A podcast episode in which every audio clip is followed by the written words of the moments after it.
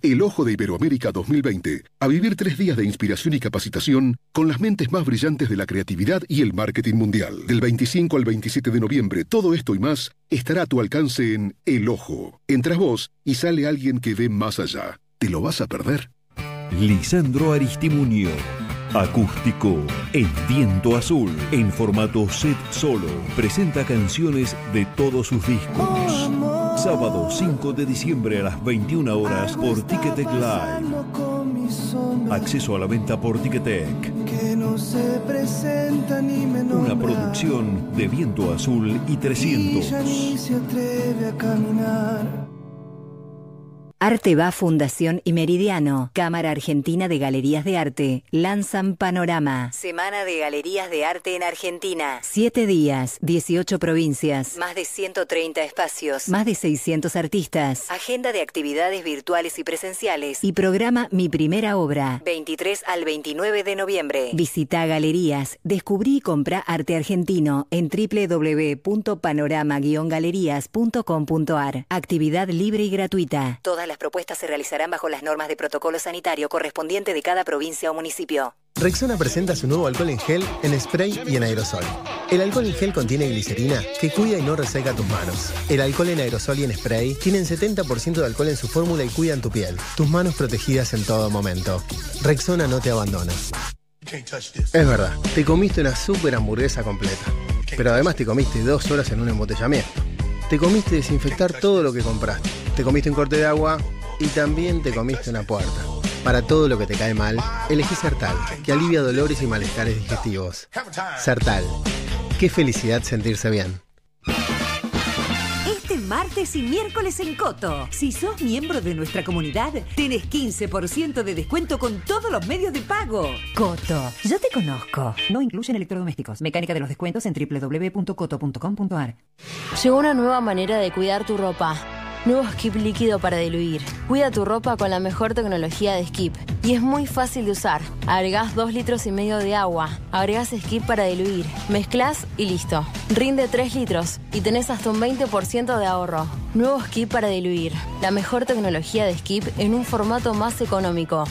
Durante todos estos meses aguantaste hablar con barbijo puesto y que nadie te entienda lo que decís. Porque aguantaste mucho. Eco de los Andes, Glaciar y Nestlé Pureza Vital se juntaron en una promo para hacerte el aguante. Destapá y podés ganar. Hay más de un millón de pesos en premios. Promoción sin obligación de compra varía en Argentina, excepto Salta y Tierra del Fuego del 20 de octubre al 30 de noviembre. Para más información consulte bases y condiciones en www.unapromoconaguante.com. Ya salió Lo Oficial. Podés descargarla en www.looficial.com.ar. Estilo de vida, reportajes, moda. Lo Oficial, la revista francesa con identidad argentina. No te la pierdas. DAV sabe que todas las axilas son únicas, depiladas, con pelos, tatuadas, sensibles. Nuestra fórmula con triple acción las cuida todas, porque te brinda 48 horas de protección, un cuarto de crema humectante y suavidad por más tiempo. Tus axilas merecen el cuidado superior de DAV.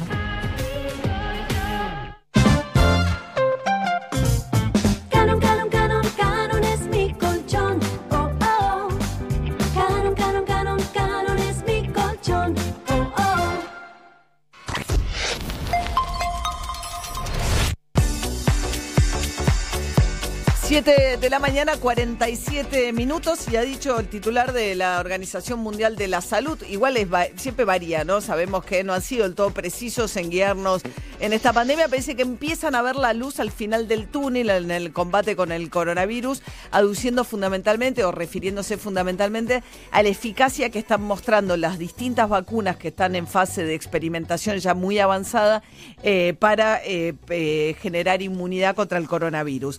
Vamos a charlar con Daniela Osbor, ella es investigadora principal del CONICET, coordina la subcomisión de vacunología de la Asociación Argentina de Microbiología, gran experta en estos temas. Y buen día, Daniela, ¿qué tal? Hola María, ¿cómo andás? Bien, bien. A ver, voy a haciendo una pregunta de la ignorancia total, que es lo siguiente. Si bien el, el coronavirus puso el mundo patas para arriba con todo lo que pasa, no hace falta argumentarlo, daría la sensación de que en un laboratorio no es un virus tan difícil En el sentido de... de buscarle En un laboratorio, en el, en el sentido de tratar de encontrar una vacuna, en ese sentido no sería tan difícil y en algunos ensayos podría manejarse este para evaluarlo, para caracterizarlo, pero todavía para dominarlo claramente no. Eh, ahora estamos teniendo estos resultados que son muy promisorios de las vacunas como eh, herramienta preventiva, eh, pero también se investigó y se sigue investigando eh, tratamientos más bien, o sea, eh, herramientas terapéuticas, ¿no? Para tratar y en eso no fue tan bueno como estos resultados tan promisorios que estamos teniendo con las vacunas, ¿no? El tema del plasma y las otras vías Claro. alternativas y medicamentos, digamos, todo lo Claro, que no fue vacuna no funcionó.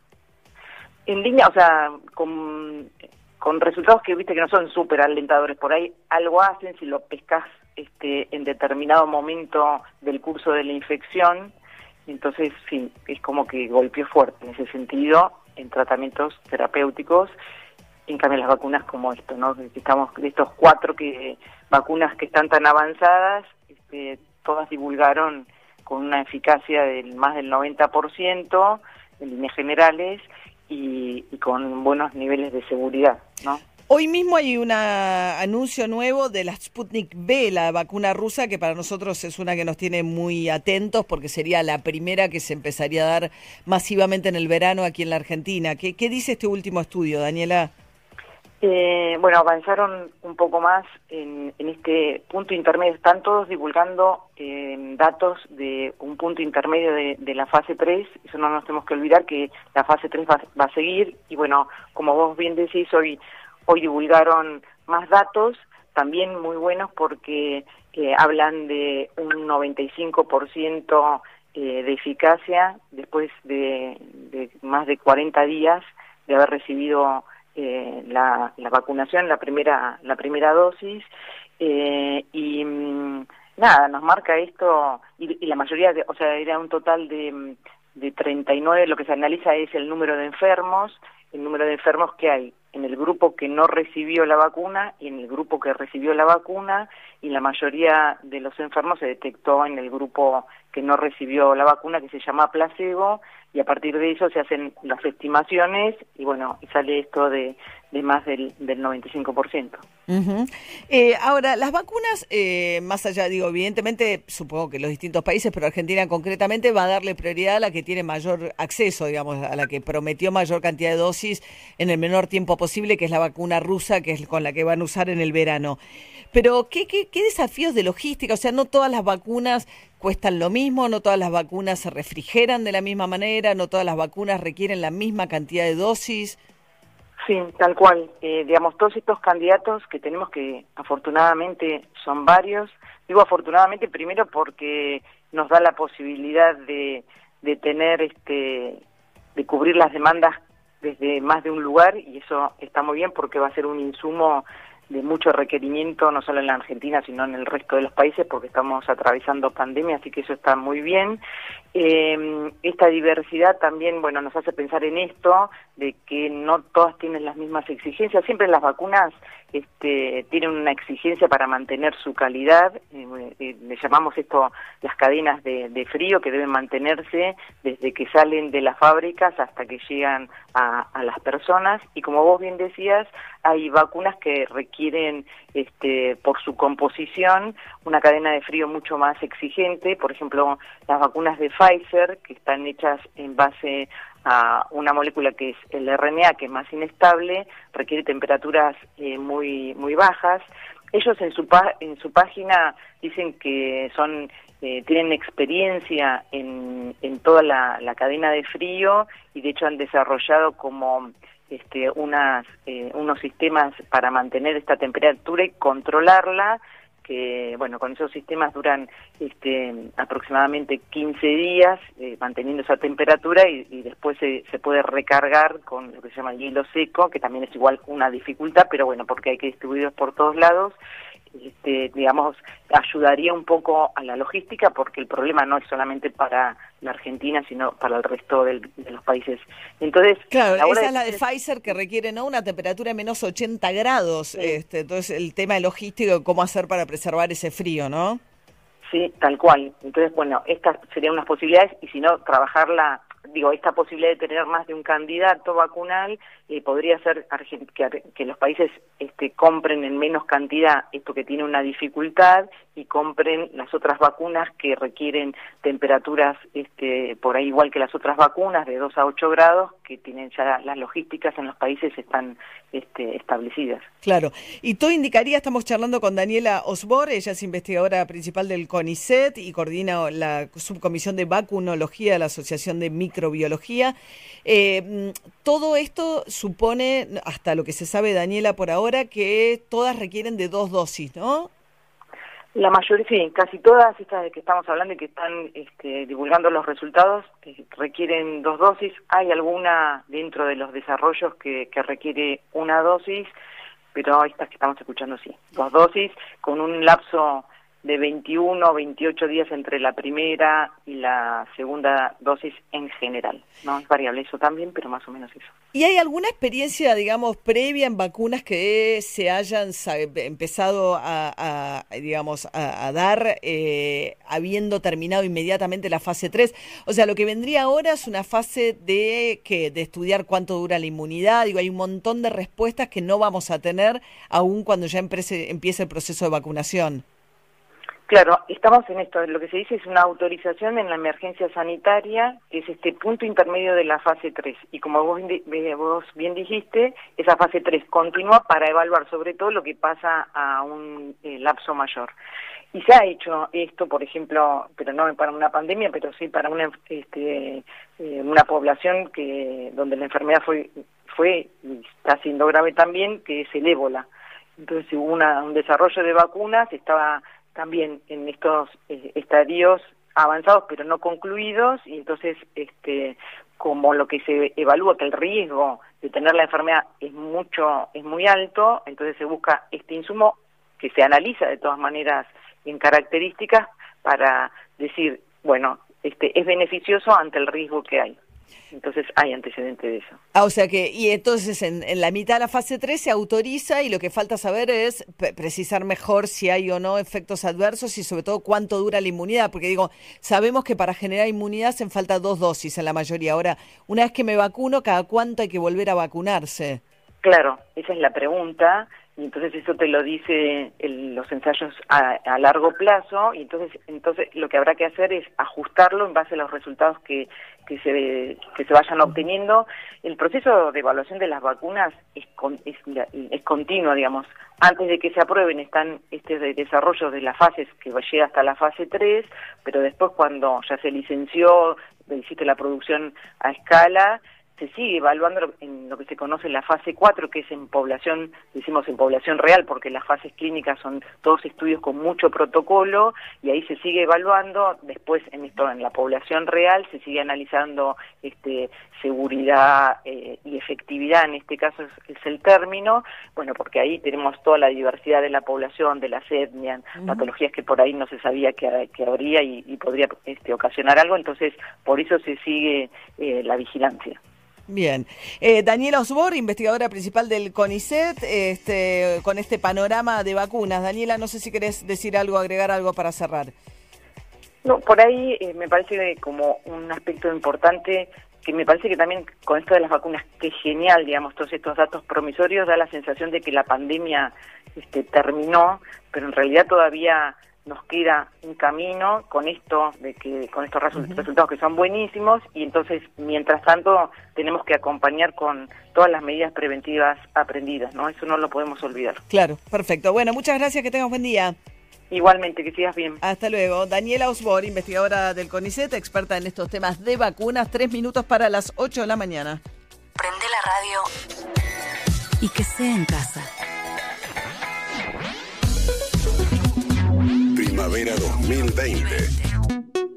Metro 95.1. Sonido urbano. Sabemos que hoy necesitas ahorrar más que nunca. Por eso el nuevo ala líquido para diluir rinde 3 litros y es hasta un 20% más económico. Lo preparás una vez, lo usás igual que el ala líquido que ya conoces y deja tu ropa impecable. Animate a probar el nuevo ala líquido para diluir y ahorrá hasta un 20%. Más claro, échale ala. Es tiempo de darse un gusto. Confitería y panadería Mangini. Artesanal, de calidad, delicioso. Mangini, siempre fresco, siempre rico. Encontrá tu sucursal más cercana en www.manginiconfiteria.com.ar. Las búsquedas de cómo sacar buenas fotos subieron un 80%. En Mercado Libre encontrás los mejores celulares y si tenés algún problema te devolvemos tu dinero. Todo lo que necesitas te llega. Mercado Libre. Válido en Argentina. Más información en www.mercadolibre.com.ar. Es un pozo salidor, es muy fácil de jugar. La poseada es el pozo que te quiere ver ganar. Cantado que sale. La poseada está vacante. Más de 15 millones en premios. Jugar compulsivamente es perjudicial para la salud. Menos yo, menos yo en tus comidas. Prepara ensaladas más ricas y saludables. La receta es tuya. El vinagre es Menollo.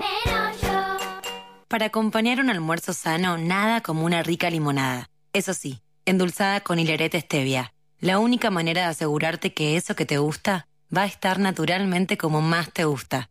Hilerete stevia. Elegís lo rico. Rexona presenta su nuevo alcohol en gel, en spray y en aerosol.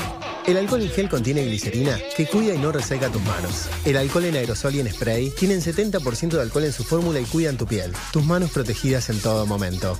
Rexona no te abandona. Les presento las nuevas mostazas Avora en frasco de vidrio. Son especiales, únicas y hay tres variedades: pimienta, hierbas y ahumada. Che, ¿por qué hablas así? Porque la mostaza es francesa. Sabes que no, esta es made acá y le gana a cualquiera. Probala. Mmm, incroyable. Perdón, increíble. Probá lo nuevo de Sabora. Mostazas en frasco made acá. No se hacen afuera. Las hace Sabora. Clase de baile por videollamada, salir a dar una vuelta en bici, tomar un poco de sol. Ni vos te das cuenta de todos los contaminantes a los que está expuesto tu pelo. Ahora más que nunca, libera tu pelo de impurezas con el nuevo Sedal Carbón Activado y Peonías. Su fórmula con carbón activado purifica cada fibra de tu pelo, dejándolo suave e hidratado y con una increíble fragancia a peonías. Sedal, pelo tan increíble que nada nos frena. La ducha es mi momento del día. Por eso elijo disfrutarlo con Centrope, el jabón premium elaborado a base de cremas y aceites naturales. Julieta Brandi elige Saint-Tropez, jabón de calidad sin pagar de más. Suavidad en tu piel, Saint-Tropez.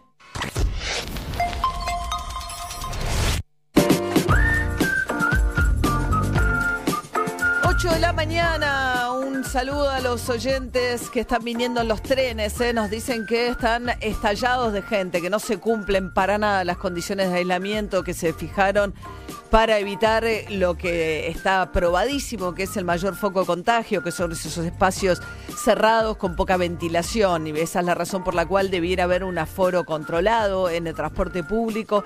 Esto se cumple mucho en el subte, porque poca gente elige el subte, se cumple bastante en los colectivos, donde viajan 10 personas, pero no se cumple para nada en los trenes. Hemos visto ya muchas imágenes de gente apilada en el Sarmiento y pasa lo mismo en el San Martín. A medida que se van liberando actividades, que salimos del ASPO y vamos al DISPO, de todas maneras hay que tener mucho cuidado, sobre todo que son trabajadores esenciales, que tienen que ir a laburar y tienen que hacerlo en condiciones seguras.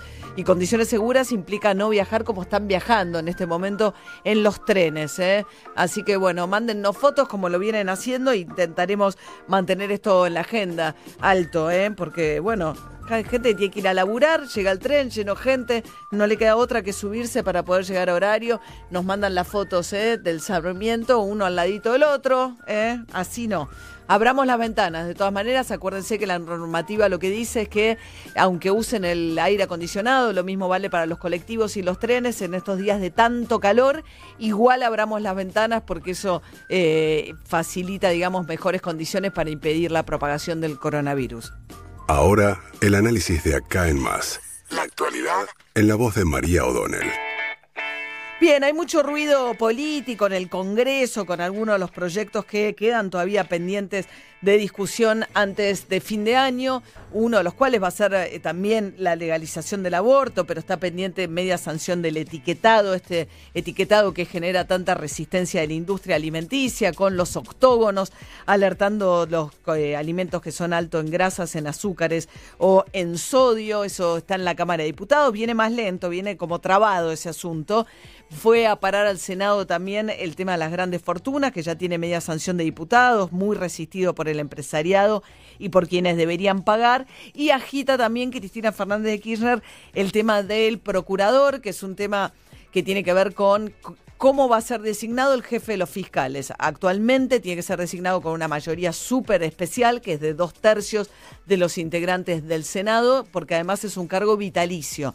Eh, hubo resistencia a aprobar el candidato que había propuesto Alberto Fernández, que es el juez federal Daniel Rafecas, eso hizo que Cristina Kirchner agitara al kirchnerismo una ley para cambiar estos requisitos.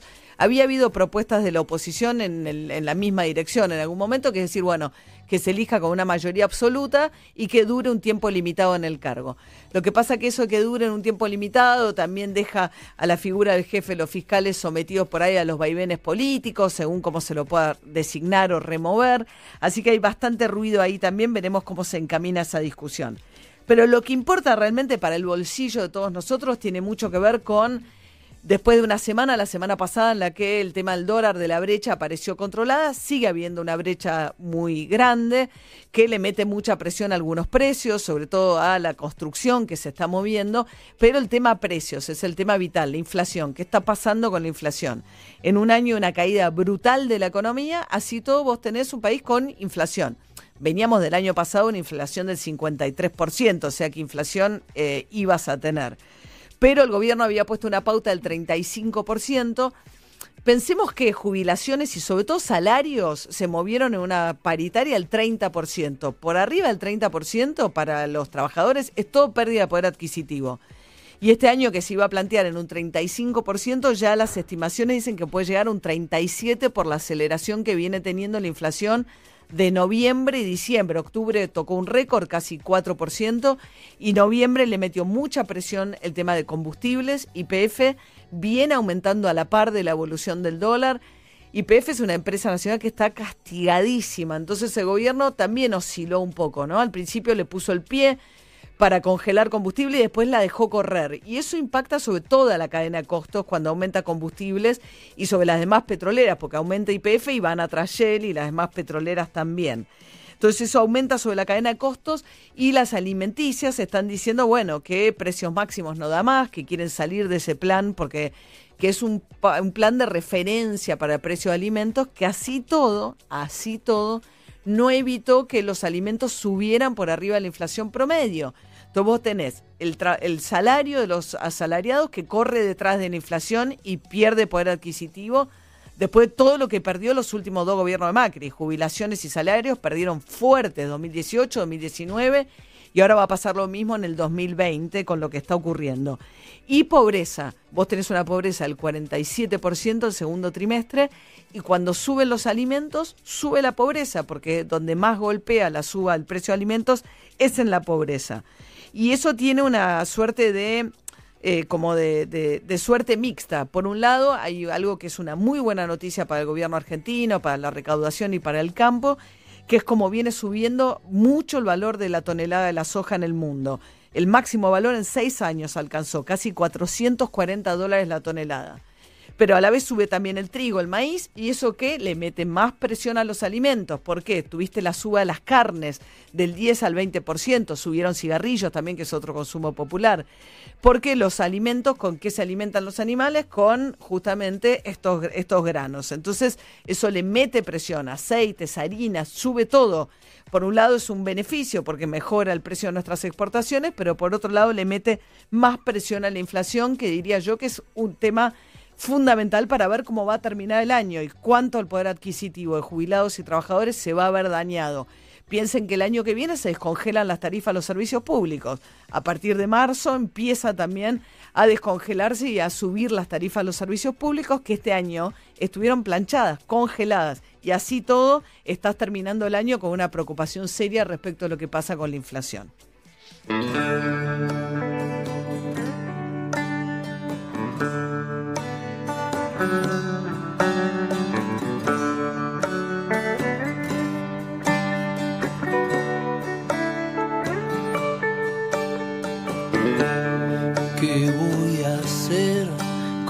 tu cielo para mí.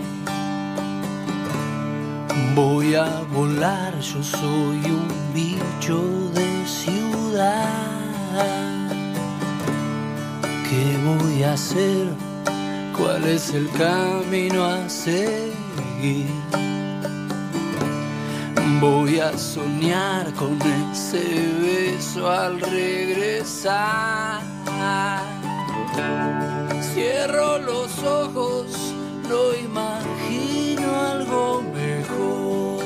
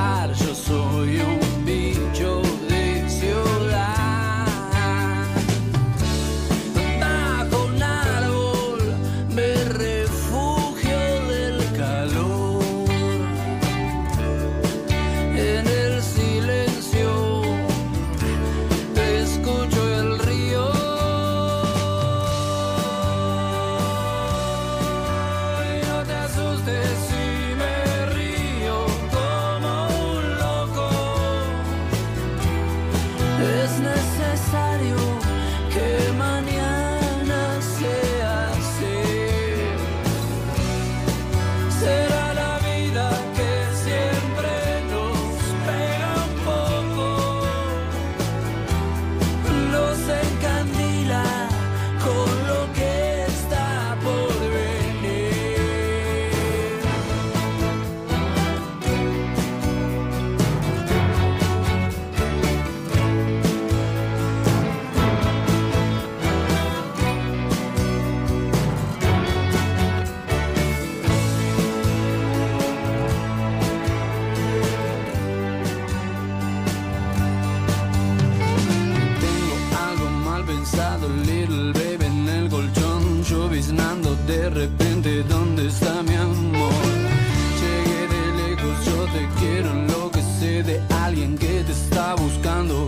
seda y en sus manos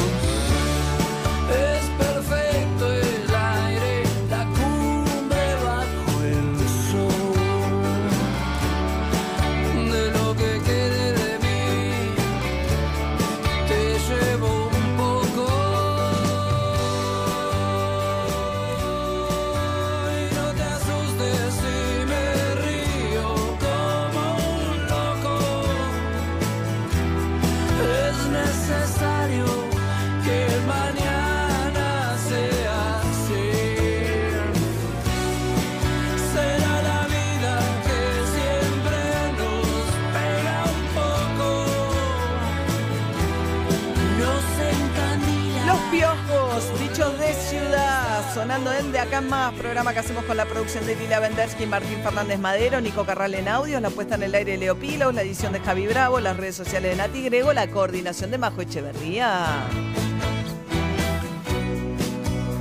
A las 8 y 12 está dando una conferencia de prensa en Parque Patricio, sede del gobierno de la Ciudad de Buenos Aires, Soledad Cuña, la ministra de Educación de la Ciudad de Buenos Aires. Por ahora está hablando del inicio del ciclo lectivo. Yo creo que el chinguichungui va a venir con las preguntas, ¿no? Este, chinguichungui, ¿está bien? Sí, sí, sí, Chingui se entiende que es un... El espadeo, el, eh, chinguichungui. Ah, bueno, bueno, eso ya es un Bueno, bueno, eh, ya María, eso se va a correr por tu cuenta. El espadeo Ah, lo podemos ¿tiene otra llegar a hablar en otro momento. Ah, sí, chicos, sí, María, sí. salí de ahí, salí de ahí. Yo estaba pensando en los cuando. No. Sí, bueno, sí, sí, bueno. ok. Sí, sí, nosotros Tiene también, pero similitudes. Con final feliz. Ok, ok. O se ve que No es, ustedes no es tan viven. frecuente, pero a veces pasa. A veces pasa, Alberto. Ustedes viven como un mundo paralelo. Perfecto. Ciclo lectivo de la Ciudad de Buenos Aires arranca el 17 de febrero y en enero habrá clases para los que no pasen la evaluación. A ver qué dice Soledad Cuña. que va a haber dentro del aula. La última pata de este plan de los 100 días para nosotros también es muy importante y es un proceso participativo y de debate que vamos a abrir en la primer quincena de diciembre para poder hablar y discutir sobre lo que es una escuela con distanciamiento social. Vamos a convocar especialistas de educación, especialistas de infraestructura escolar, de Bien, arquitectos, Soledad Cuña lanzando el plan de la ciudad de Buenos Aires. Juli. Sí, a ver, probablemente esto implique algún nuevo frente abierto entre Ministerio de Educación de la Nación y de la ciudad, porque ah, un poquito antes yo estaba escuchando a la ministra Cuña, lo que estaba explicando es que en enero, para los alumnos de sala de 5, nivel primario, nivel secundario, que estén en proceso, es decir, que no hayan acreditado todos los conocimientos, van a estar abiertas las escuelas, esto que llaman escuela de verano, como para reforzar esos conocimientos. A fin de año se va a hacer una evaluación, ahora por estas semanas, porque el ciclo lectivo ya está terminando, para ver sobre todo cuáles son los eh, contenidos que más falta revisar. Lo que explicaba la ministra es que aquello que sea generalizado flojo se va a tener en cuenta como para reforzar de manera generalizada el año que viene, pero ahora la discusión se viene respecto de cuáles van a ser las condiciones en las cuales se va a armar esa, esa escuela de verano, porque pensemos Buenos Aires enero, bueno, si es en un espacio libre es complicado, si es en un espacio libre. cerrado... El Claro, sol. Está Sí, por sí. contestar una pregunta, a ver si le preguntaron ya por el tema de lo que dijo sobre docentes. ¿Y quiénes son los docentes que se van a encargar específicamente de eso? Ah, no, todavía no, porque son los docentes, esa pregunta ya se la hicimos una vez y nos contestó que eran los que trabajan en, el- en los operativos de verano, de colonias y demás, porque los docentes van a tener vacaciones en enero, los que trabajan el Exacto. resto del año, ¿no? Cuando venga la pregunta engancharemos con la ministra, mientras tanto Emiliano Pinzón. Muy bien, María. Ayer habló Gallardo, hizo una crítica fuerte de lo que es el campeonato local, más allá que hoy juega River 19-15 con Atlético Paranaense, octavo de final, partidos de ida de la Copa Libertadores, con el equipo